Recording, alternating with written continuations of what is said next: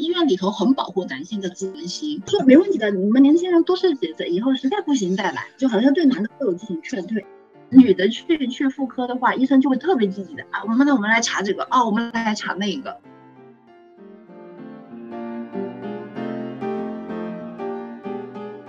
醒过来以后，我就看了一下手机，我那个时候真的欲哭无泪，就是一个好消息，一个坏消息。好消息就是，恭喜你好像中了；坏消息就是你好像白做了，说出来都没人信。但是那时候我眼泪都快流出来了。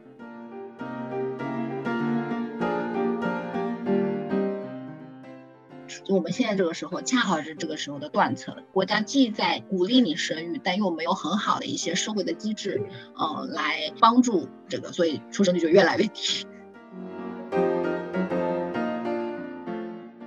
大家好，这里是哦妈妈电台，在这里我们不对个人的选择进行评判，在这里我们听中国女性讲出她们最真实的和生育相关的故事。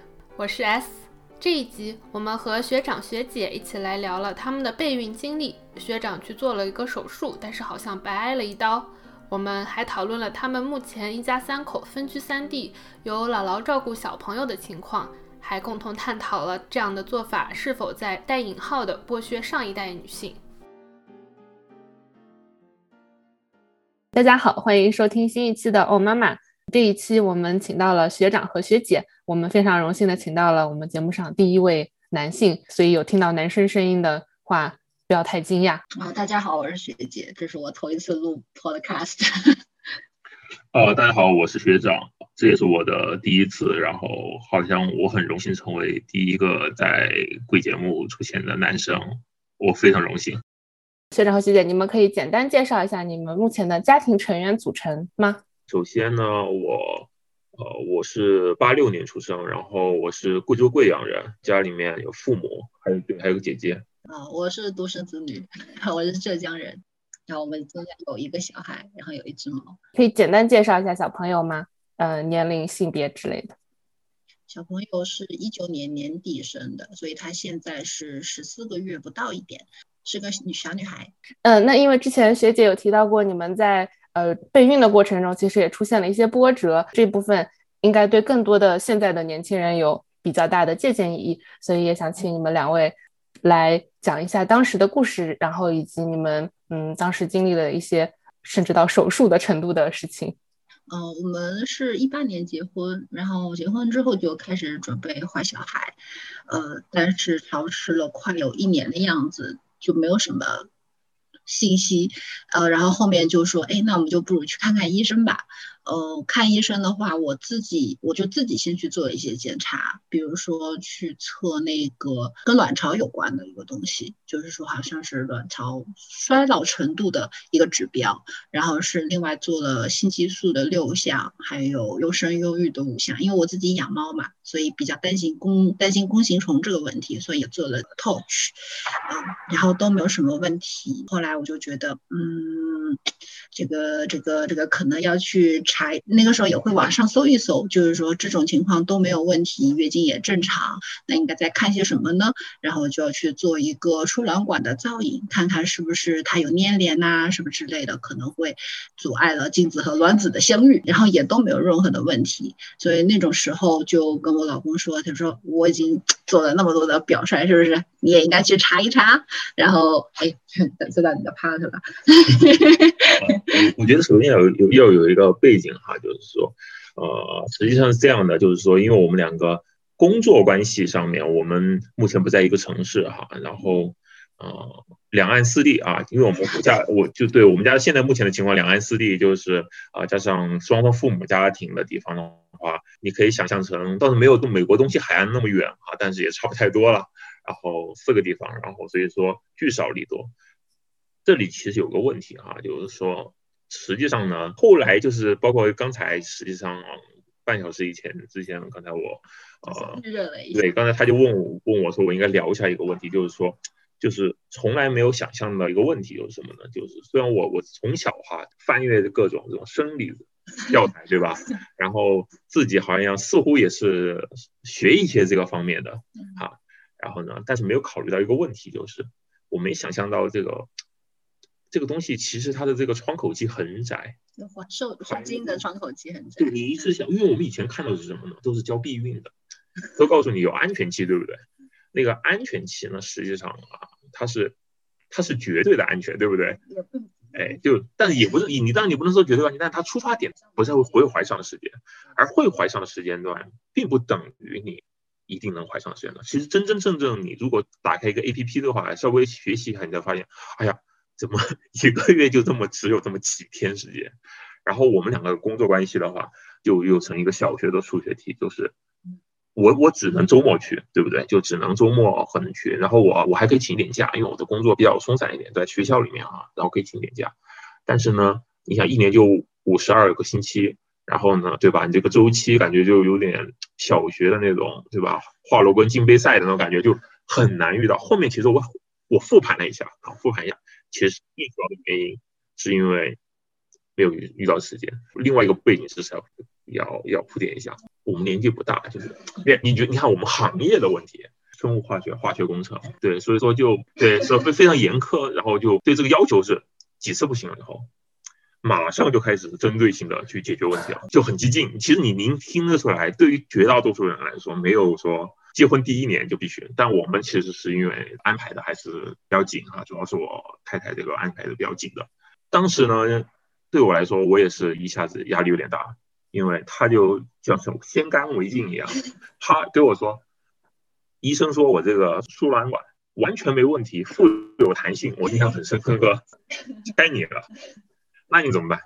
对吧？然后像我这个比较服软的，我就对不孕不育的这种问题的话。男方女方应该各有百分之三十或者四十，然后剩下的就是一些额外的一些原因，嗯，所以千万不能就说只有女的就一直看，然后一直在那边焦虑，这种时候就我先干为敬，就确认我没有问题，那我们必须要把另外的最大的那个那个分比要去排除一下。对，你看这个看得出来就是个学理科的哈，这个对啊我。然后，哎，那我是学工科的哈，然后我们就进行了一个这个计划生育哈，这个就我就很羞耻的就去了离我们单位最近的一个三甲医院，就是完完完全不会想到去那种地方去去检测这种事情的哈，就挂的号是外科，第一个医院还没有没有没有收，说是我们都不测这个，还是说是我们测也可以测，但我测的太少了。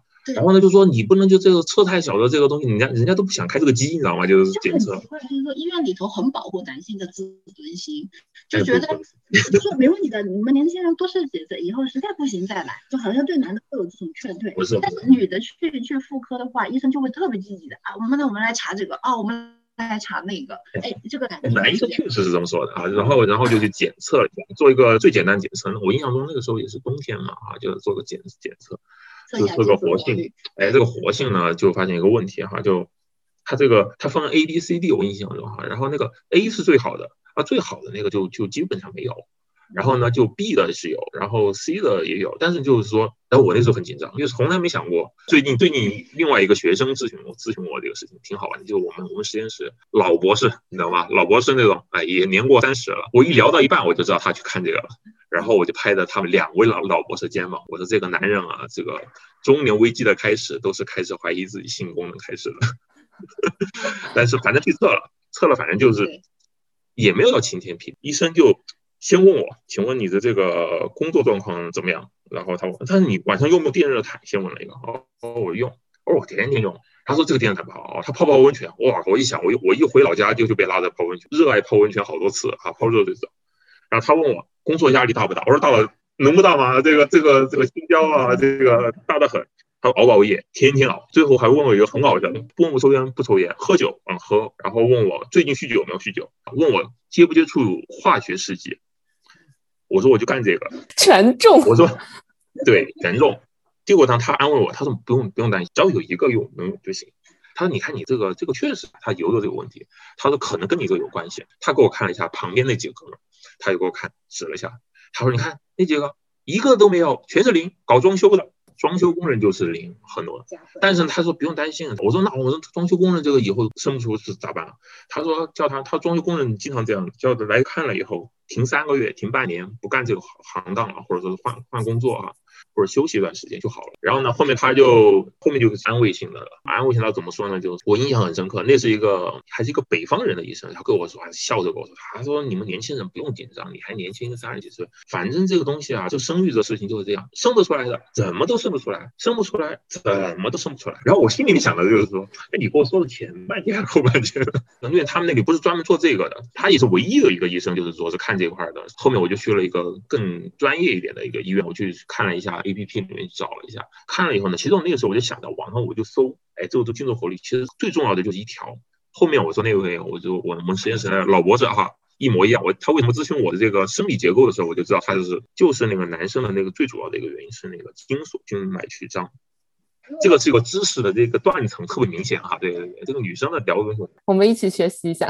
精索静脉曲张就就其实就是静脉曲张嘛，你知道吗？就是这个其实血管它它比较曲折嘛，其实就是因为充血太久了或者怎么样，可能跟久坐有关系。哦，对，他还问我久不久坐，我说天天久久坐啊，这知道吗？这反正我说的这几点都很容易中招的哈。你看，所以说什么程序员呐，什么都我觉得都都危险，出租车司机啊都是这样久坐的。因为静脉曲张了以后，它血液回去的话，运输不是那么带走废废物和带来养料的那个频率就差了，差了以后呢，活性就不好。其实很简单。然后呢，直观上呢，说实话是我们从小可以摸得出来的，就有一边有怎么说，它它是静脉曲张，它有点像什么？你摸的是那种筋，就是上面它的血管摸摸得到。呃，老师站的比较久，有一些静静脉曲张，它就会有的时候严重起来，它会有一些突出的。待在顶端你可以摸得到。对对对，但他这个其实也差不多。一查以后呢，他说我有一边是中度，有一边重度。我说我从小就有啊。后面你网上一查，这个一点都不可怕。全中国的话，如果去统计的话，至少有百分之七的呢。人是有这个的，这个是去看了医院的人有百分之七。你想想，不看医院的话，其实还不知道呢啊。很多人就去看了，看了以后呢，就说这个东西没有办法治，就一条。他说，要么就是要想给他治好了，就是做手术。然后他说，这东西呢不光是避孕，他说还有一个就是问我说，你从小有没有就是站久了你有条腿会酸一点啊？我相信确实是他越他越讲我越酸，然后那条腿会有生理反应。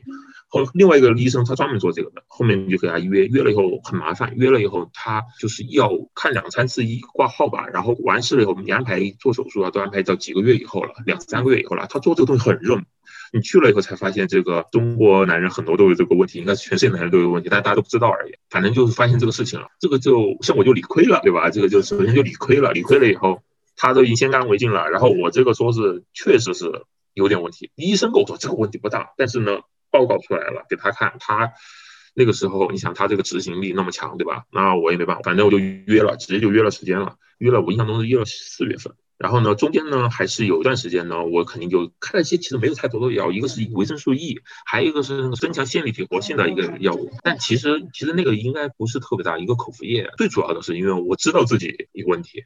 啊，然后从此之后少熬夜了，然后深深深的知道自己这块是会加重的，而且他说这个手术为什么做，除了说是备孕以外，男生呢去做了有好处是什么？后面他会不断加重嘛，而且实际上我们自己也会有的是会有疼的感觉，就是蛋疼，对吧？这这是真实存在的，这个是真实存在的。到那天呢，我才理解到原来我这个就是蛋疼，然后以前我一直在疼。我自己是浅浅隐隐的疼，我不知道。还有呢，就是他年纪大了以后，他可能会有因为供血不好了，他可能会萎缩。其实对对男生本身是不好的，所以说他还是建议的，就是说是个小手术，是一个日间手术，但实际上是全麻的。我印象中我就去挂号了，去弄了，然后那段时间就调养，调养了以后，然后吃了三个月的药吧，两三个月的药，把自己当成一个就是需要康复的人来来去调节。然后中间我也没再去测过，我们依然在努力。对，依然在努力。然后大概是在到就清明假期嘛，其实我们这个周期非常。现在后面我这么复盘的时候，我就发现了，这个最小公倍数，对吧？总算放在一起了，对不对？清明节假期，然后我们去了一趟杭州嘛，安排一下。我的话也是买那种排卵的试纸，然后也有那种呃验孕的试纸，反正就买了很多，反正也用不完，反正但是会买很多就备着。其实用起来很费的，因为一次你可一次测，你可能就会测个一个星期，然后就会经常测。这个也是让我们。就让我开始有一点点着急，就是你备孕，比如说三个月你还不觉得什么，半年发现，嗯，努力了那么久还没有成果，你就会有点受不了，然后精神上面会有一点点压力的，所以还是会买比较多。同时的话，我中间也坚持了一段时间测基础体温，嗯，我觉得测基础体温还是一个比较好的。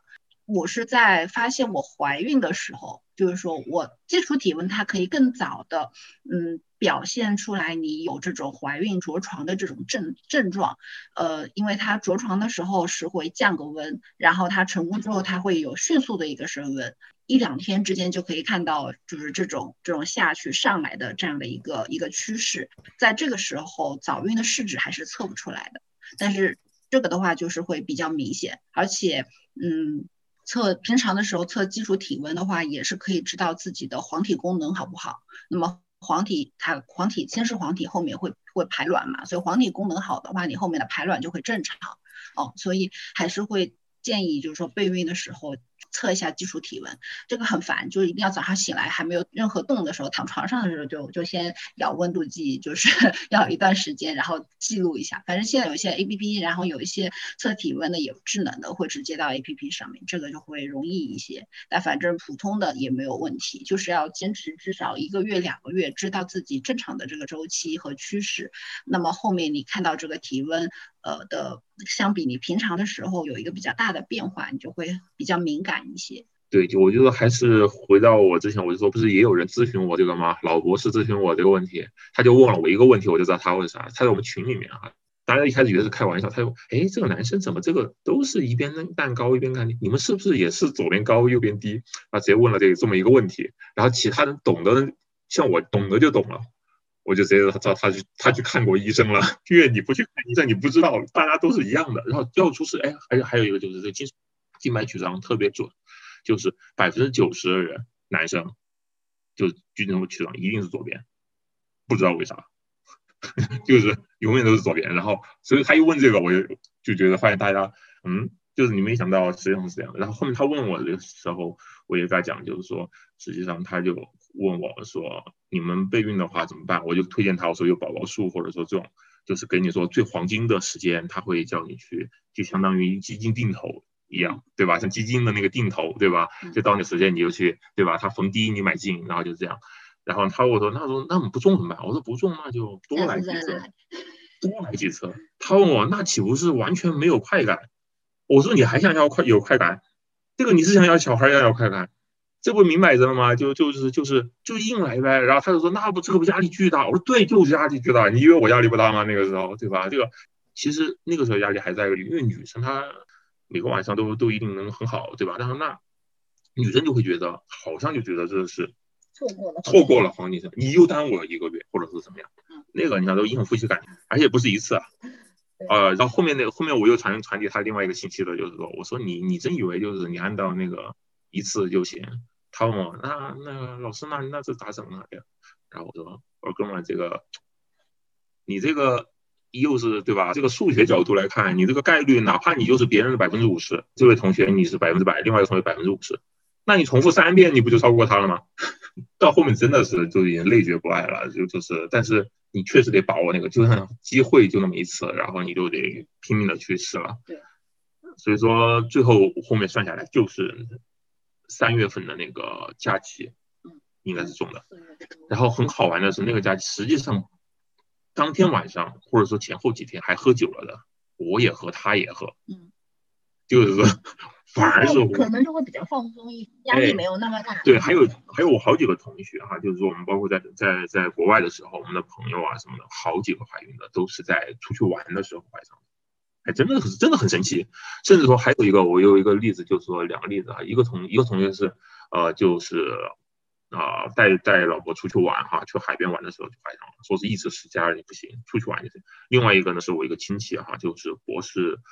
一直结婚十年都没有怀上，但是呢，他后面读读在职博士嘛，就很痛苦啊。在职博士你想想，对吧？医生嘛，啊，好不容易答辩了，然后心情很放松，很放松。然后呢，我我我我哥就说是我的亲戚嘛，我哥的老婆嘛，哈，我哥就说跟他说准备了十万块钱，说是去泰国做那个做那个神功受精的嘛，还有就是那个辅助生殖的。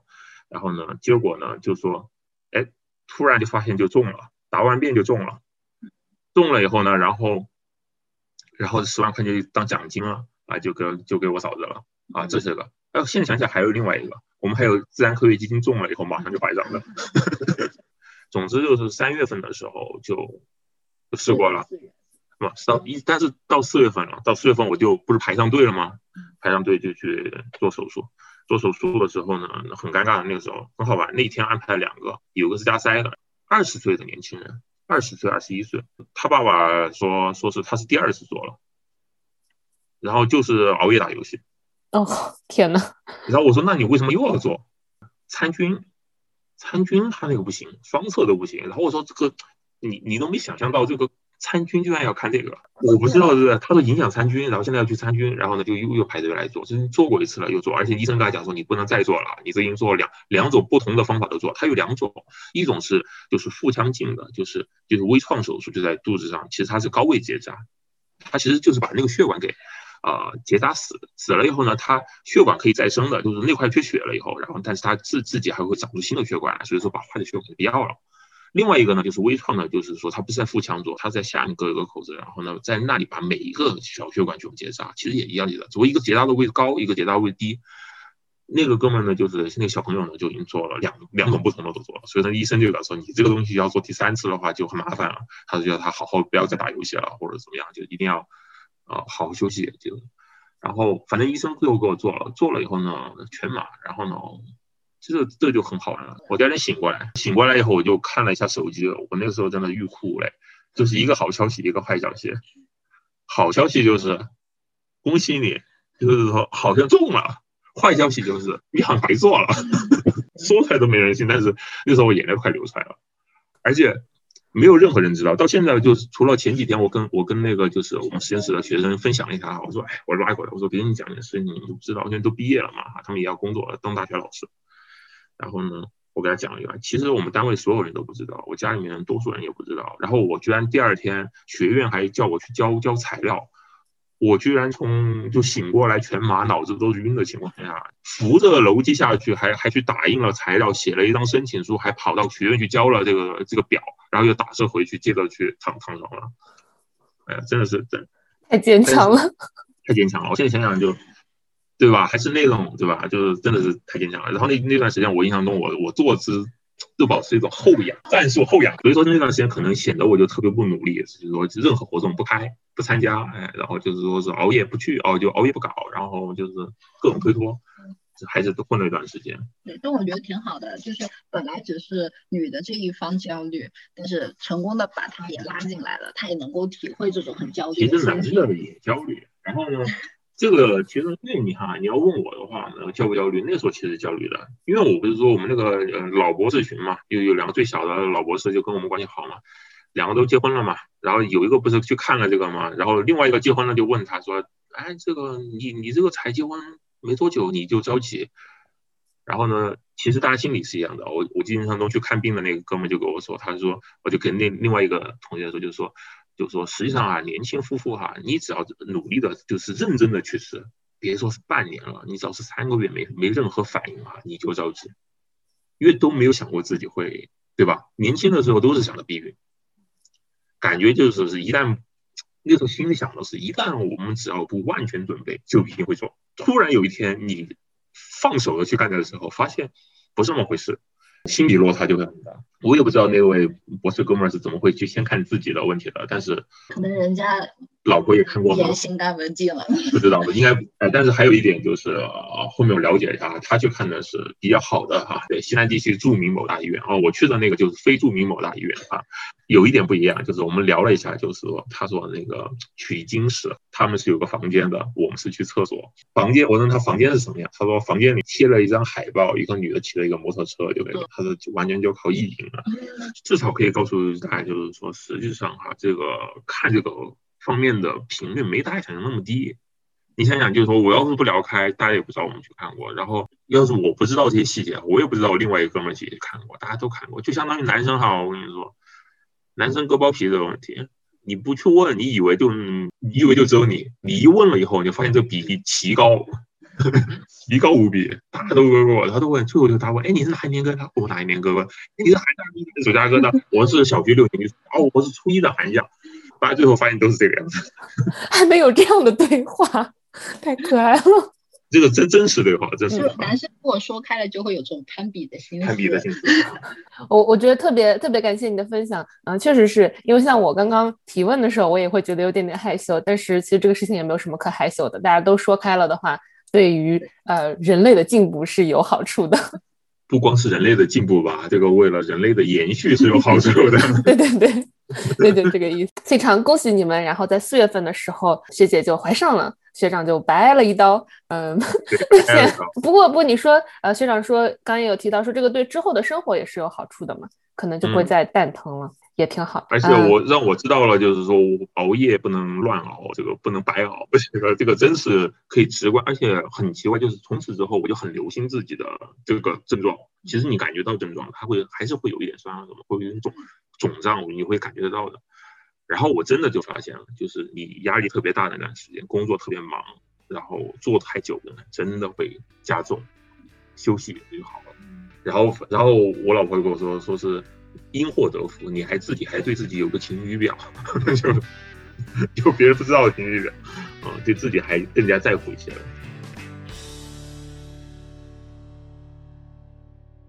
刚提到我们现在已经怀孕了，学姐可以呃来说一下你当时的怀孕过程以及生产中有没有什么故事可以分享的吗？怀孕的整个过程是比较幸运的，前面没有很严重的孕反，然后我前面还有挺多的出差，然后也都没有耽误，然后前面的体重也控制得很好，嗯，大概到就是怀孕四五个月，三四个月吧，前面四个月就是自己的体重几乎没有增加。啊，我也没有吐，有的人吐的话可能还会瘦个十斤，但是嗯，后面孕后期的话长体重会长得多一点，就长得快一点，就是说大概就是两星期一斤，那么到后孕后期可能八九个月的时候就是一星期一斤，反正整个孕期大概就是长了二十斤，就比较标准。之后就会恢复的会比较快一些。另外的话，我们 我们很想知道小孩子的性别，呃，然后但我们没有去做什么四维彩超之类的，然后就是找同事要了一个私人 B 超。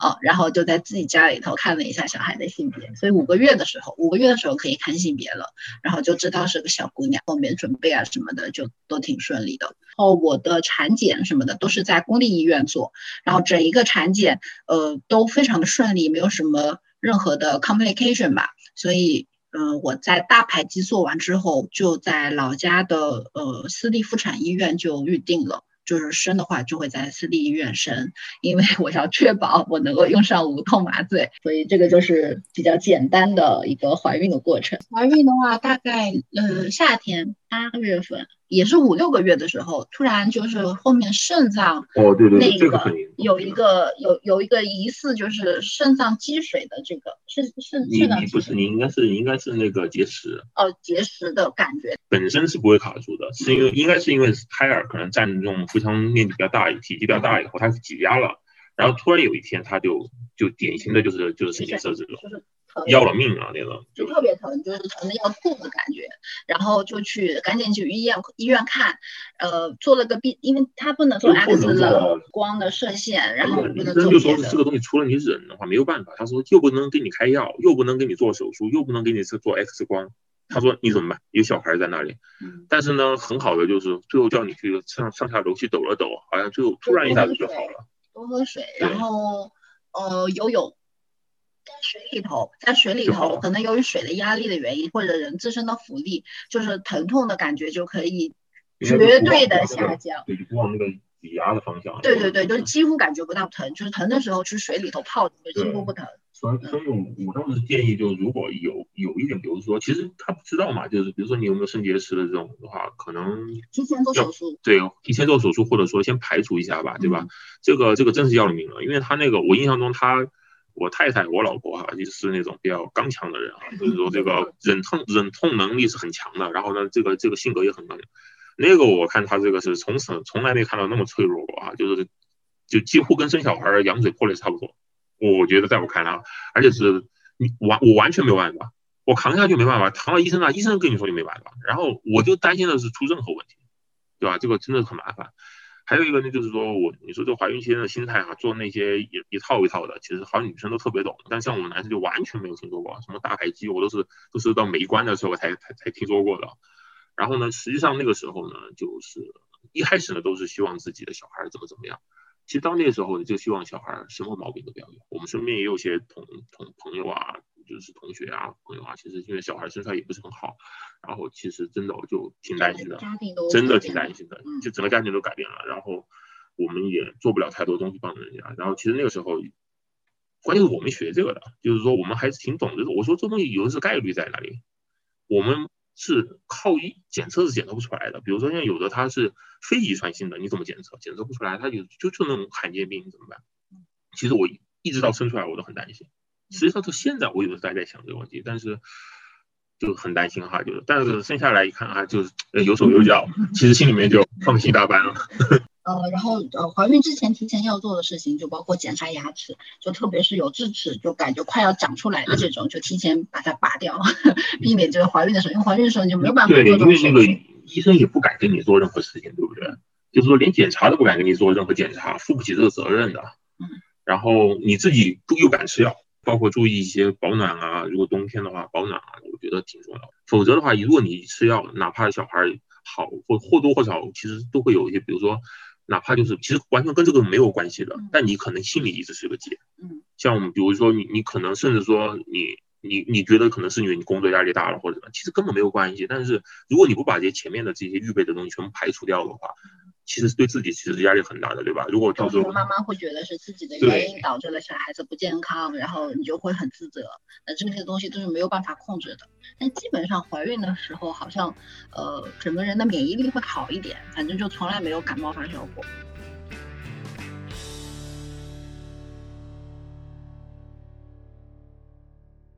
呃，刚开始的话，学长有提到你们现在一家人可能分布在不同的地方，那可以给我们介绍一下你们现在这个家人分布的状况，小朋友在哪里？你们俩分别在哪里吗？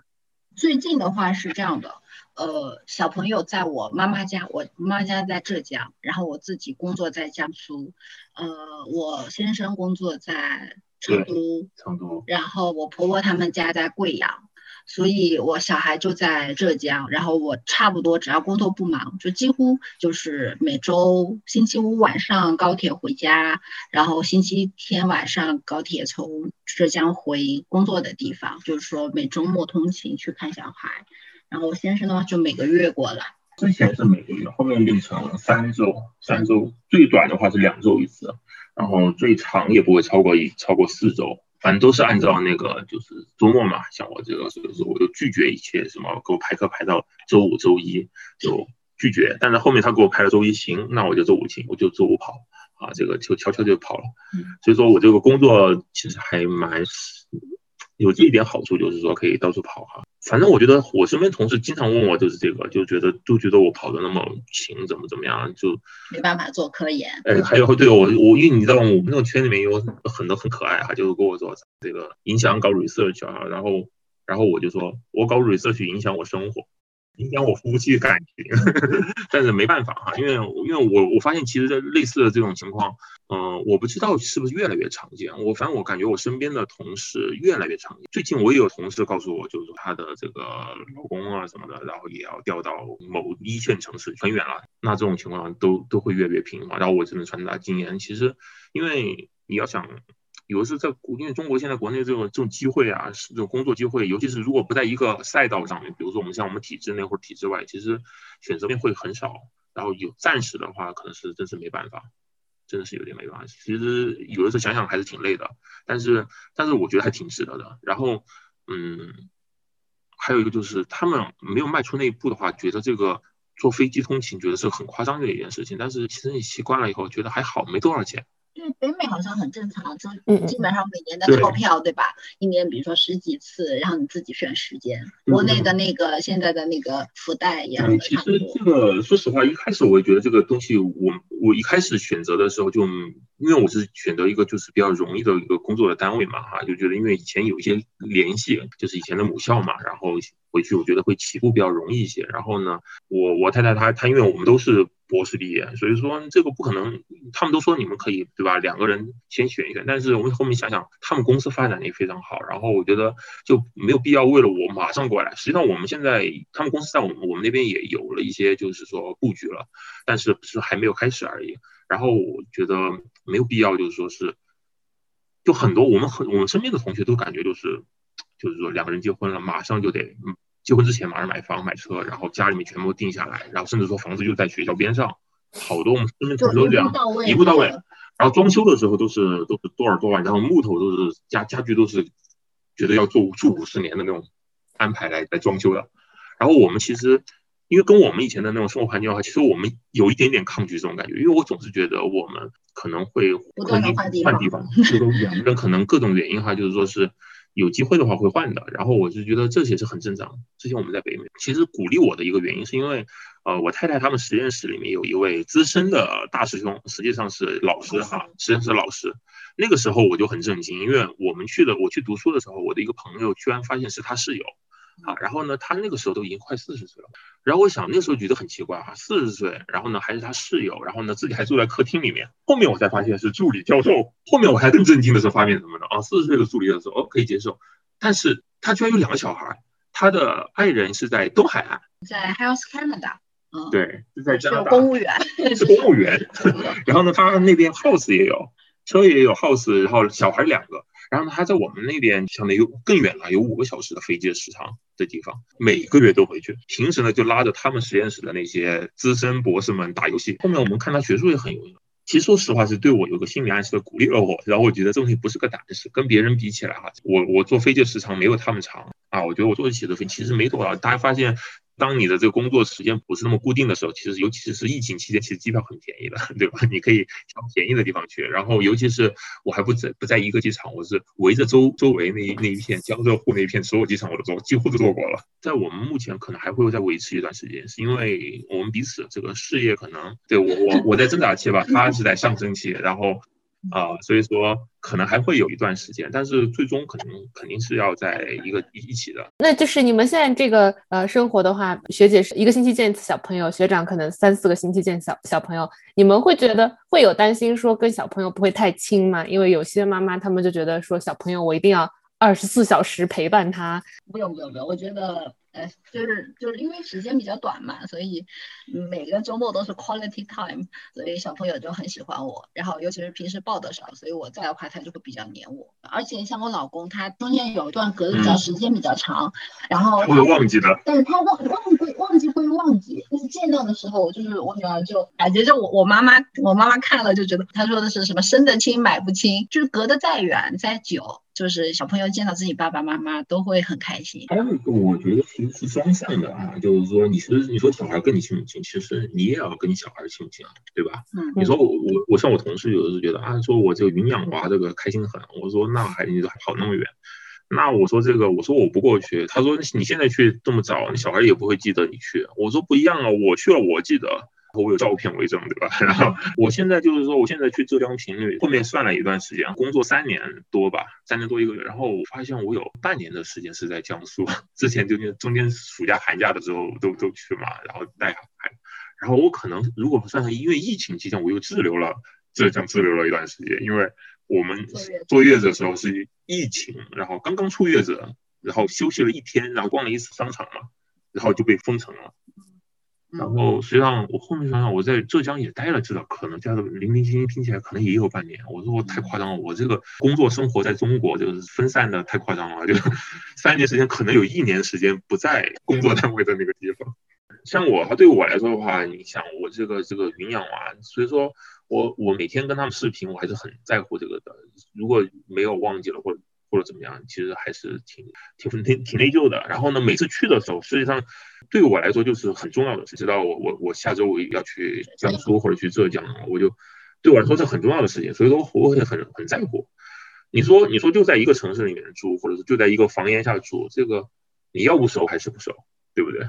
嗯，然后我觉得小孩和妈妈就是也不一定要二十四小时黏在一起，妈妈也需要一点自己的时间。然后中间你有必要的这种疏离，其实可以让自己的为自己的心理健康考虑啦，这是有好处的。小孩子如果就是说从从早到晚一直对着一个人的话，他也会比较比较烦躁。我像我们家在外婆家的话，我们小区 拆迁户小区，就是互相之间都比较熟悉，像像村子里一样。呃，所以外婆就经常带他下楼，互相都很熟悉。他就不认生，看谁都很开朗，谁都让抱，性性格就会比较比较外向一点。可能有的是有的妈妈单独带，然后楼下也不太认识的话，嗯，可能小孩子会在在外面的话，他会害羞一点。还有一个，我如果你要二十四小时啊，我我说句实话，就是二十四小时的话，你比如说像你学姐这种事业有压力的，也做不了事情。这个客观的来讲。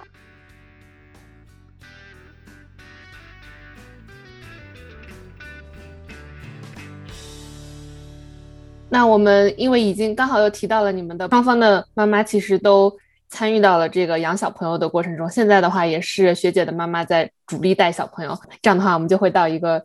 稍微 sensitive 的话题，然后原谅我没有找到一个更好的词。这样的话，你们会不会考虑说，呃，会有带引号的剥削上一代女性的？因为很多人可能会这样子评价。然后对这个话题的话，你们有什么感想呢？对我是在剥削他们。但是他们也很开心，我也很开心。就如果是建立在你情我愿的基础上，我觉得就还好。就是说，他们首先都表现出来，就特别是我婆婆，就是说啊，你有任何情况，就是我都可以来带娃。就大家都还是比较积极的，愿意去带小孩。他他可能担心的就是我妈。过度热情，啊还不起啊，就是承受不了。对，所以这个这个方面的矛盾，就我知道，呃，有的家里头可能会，不管是妈妈还是婆婆，就是有的会说，哎，我出钱就好了，但是带小孩太累了，我就不来带了，是吧？你自己解决，也会有。你大姨应该也没，多数都还是喜欢带小孩，都多数还是看年龄，这确实是一个问题哈。这个我觉得。就是我有的时候我就有也不知道在你们这种这种女生听了，就我经常劝他们早结婚早生小孩。我现在觉得我想通了。我当年听的那些，我当年的时候就小的时候，我觉得我真的是幼稚的，跟他们说三十五岁结婚，什么三十五岁生小孩，我觉得是扯淡的。我现在感觉哈，就是在合适合理的情况下就应该尽早结婚。如果你想生小孩，想结婚，那就尽早结婚，尽早生小孩。嗯，因为为什么呢？就像我跟我朋友讲的，我朋友你想，我说你等得起，你妈都等不起。你也不看看你妈是多少哪一年出生的，大哥，你你你家五零后好不好？对不对？这个就带不动了，有的时候真的带不动，真的带不动。这个这个这个你要好好考虑一下的。我妈当年催我，就是说我跟她认识之前，就是说催我结婚生小孩，她就说啊，这个你外公外婆也年纪大了，呃，我也要年纪慢慢大起来了。就是说，现在我还年轻，你外公外婆还能自己照顾自己，我可以帮你带小孩。等到你很后面的话，我要照顾他们了，没有办法帮你带小孩了。实际上也是这样，我家现在目前就是这种。然后，嗯，所以说就是我我也觉得大家应该好好考虑一下，就是说是你你你如果不想要剥削啊，那你那你应该不说就不是说剥削，其实他们也是乐在其中，包括说到抢着带的。嗯，但是。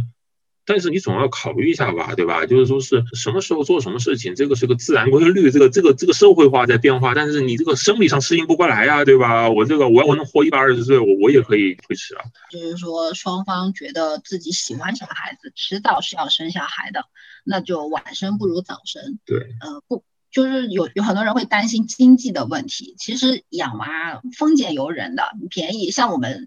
尽管我们买得起，但是我们还是穿很多旧衣服，对对对。但是我们完全没有心理负担，没有没有负担。对对对，就是说你其实养娃也可以就很经济的养娃啊，不用报很多很贵的班。然后如果就是说家里老人可以帮忙，你就可以省下很贵很贵的月嫂钱啊，什么育儿嫂的钱，这些就是从其实就是说父母来帮忙带，不仅仅是。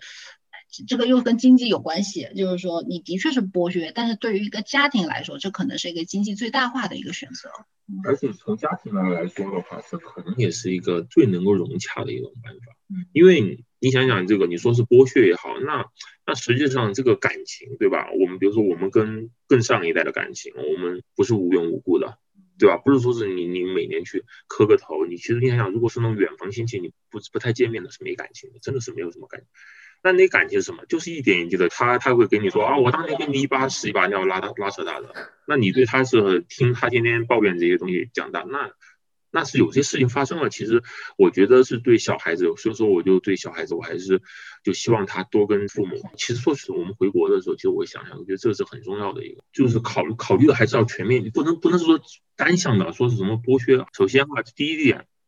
这哪能叫剥削女性呢？那外公也也也也也带也也在带啊，我爸也在抱着啊，然后外公还就带着中午睡午觉也是外公带着睡的，对吧？这个拉屎拉尿这个拿都在帮，所以说不是剥削女性，那你剥削上一代 OK，我不是说女性当然是承担的最主要的，因为这没办法，这个因为他们有母性了，这个嘛，我们在学习嘛，其实无论怎么学是赶不上女生的，真的是赶不上，没有那个基因，没有这个功能，没有这天性，但是呢，都是在努力的。对吧？那那你说两口子在互相之间，我们在共同一个屋檐下生活，这个能叫彼此剥削吗？这个也不能叫。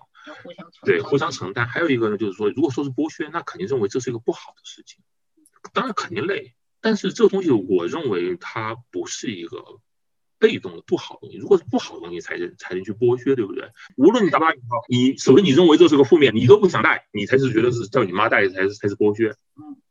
我们这个觉得是什么呢？首先累是真的累，带小孩是真的累，真的累，这是对的。但是我不认为它是一个，就是说是一个负面的东西。负面东西那我们就可以不生，它一定是一个你很享受的，对不对？就像谈恋爱一样，对吧？有心情很差的时候，有很好的时候，所以我认为它不不能叫剥削。你可以叫什么呢？你就像是婚姻也好，它是一个私有财产的这种一个最优解吧。这个我们这个家庭生活的这种中国的这种，尤其中国特色的这种祖孙三代的这种关系，哪怕是时空不在一个同时空，但是感情上是祖孙三代，其实有它的一个非常优秀的一点。我觉得这一点是我特别喜欢国内的这一点比国外好一点的。我觉得在这里。真的是有它的好处。那你要说剥削，我就退一万步了。我们家生的是女儿，那不是迟早还要剥削她嘛？她就还回去了吗？对不对？我们剥削上一代，我们还给下一代，对不对？那这个能还得起就行，对吧？这个我觉得最重要的是是能不能承受得了，就是说，就是说父母他能不能做了？他做得了的话，他愿不愿意做？他做得了，这是最重要的。如果他不愿意做，或者说他做不了，那不能强迫。因为他如果认为这个负面的，或者说你自己也认为这是负面的，那就不要干了。嗯，你自己认为负面的，那你还生这小孩干啥？不生嘛，对不对？所以第二个我不生。哎，第二个对，第二个就是现在不能问哈，我就是他，你要问他的话，他肯定说不生啊。但我你要问我的话，我就说。不能问，就是说，就是说，你说第二个问题就是说，是不是有二胎的这个啊？不适合问。然后只要是过来人都这样说的，就是都会拦住说，三岁以前坚决不能问这种事情，怎么可能问？就相当于刚刚做完手术了，问你要不再接着再做一个？不做了，不做了。OK，对，那你们把下一个要不要生小朋友的问题也回答了。呃，我用剥削这个词的话，一方面是因为我暂时没有想到一个更好的词，另一方面也是因为看到网上的一些讨论。但这个的话不是说你们这个做的好不好，但只是说在中国这个环境下面，比如说像美国的托儿所的话，他们是一百多天就可以直接送托儿所了。但中国的话，可能有一个年龄的限制。那最开始的这一两年里面。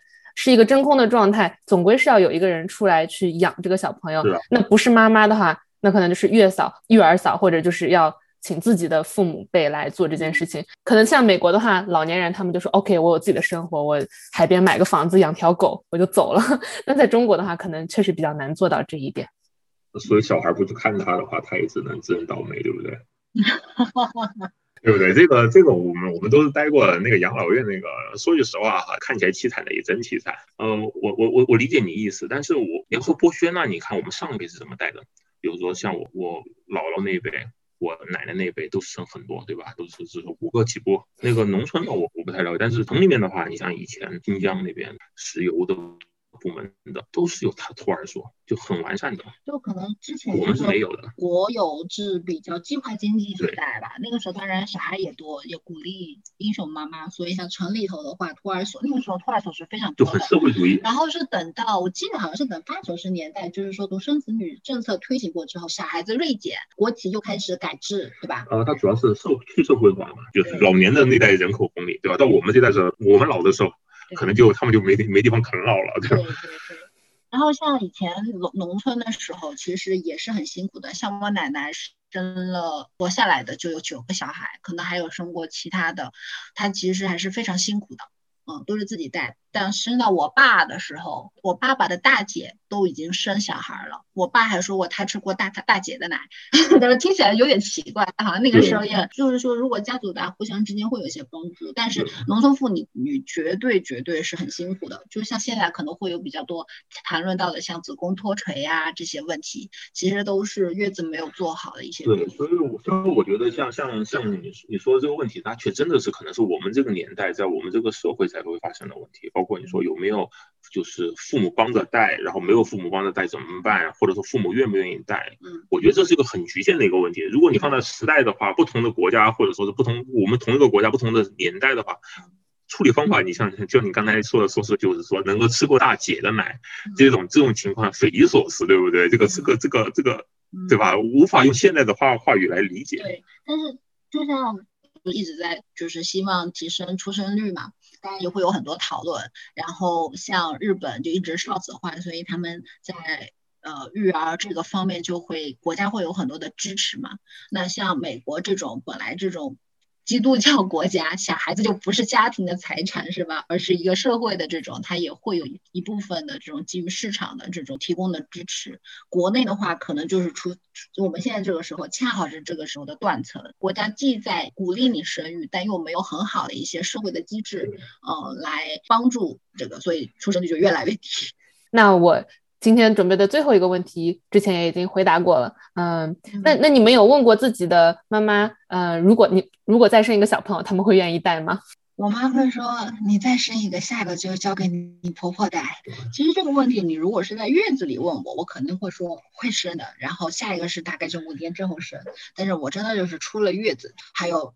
第二个月之后，就是被小孩子的睡眠折磨的这个非常崩溃过之后，然后整个手又开始就是呃瑟瑟发抖之后，然后就觉得算了，我不想生。对，主要就是由于带小孩真的太累了。所以我就要讲一下，就是说这也是我为什么建议大家就是要要早结婚，早早早早早早确定人，早结婚。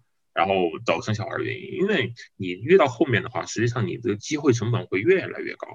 大家会觉得，包括女生，你要拼事业哈，你会觉得我现在是事业上升期，但是你越到后面，你其实上升的那个机会是越多的。然后你想想，你那个生孩子的这个机会成本是越高的。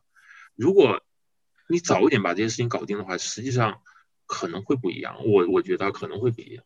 嗯，对我的话，我很多同事就是说跟我同一个级别或者比我高的，就有挺多都是有两个小孩的，然后他们工作也照样很忙。有的时候我也在好奇他们是怎么过来的，但好像反正好像都还是会有这样的一些超人妈妈在。嗯，可能有各方面支持吧，比如说老公支持啊，或者说你说这种就是经济条件比较好啊，或者说是父母也是就是能力比较强一些哈，也有可能。嗯嗯，对，有可能。嗯，对，其实那个要不要早生的问题，我后面也开玩笑说，我我很后悔，为什么不大学的时候，就大四的时候刚好可以生一个呀？就是 毕业了，小孩也生好了，我就可以去做我自己想做的事情了。不过太迟了，现在说这个，我本科可能还太年轻。非常感谢学长和学姐今天在这么浪漫的夜晚 跟我一起度过，非常感谢。那先拜拜，拜拜，拜拜，拜拜。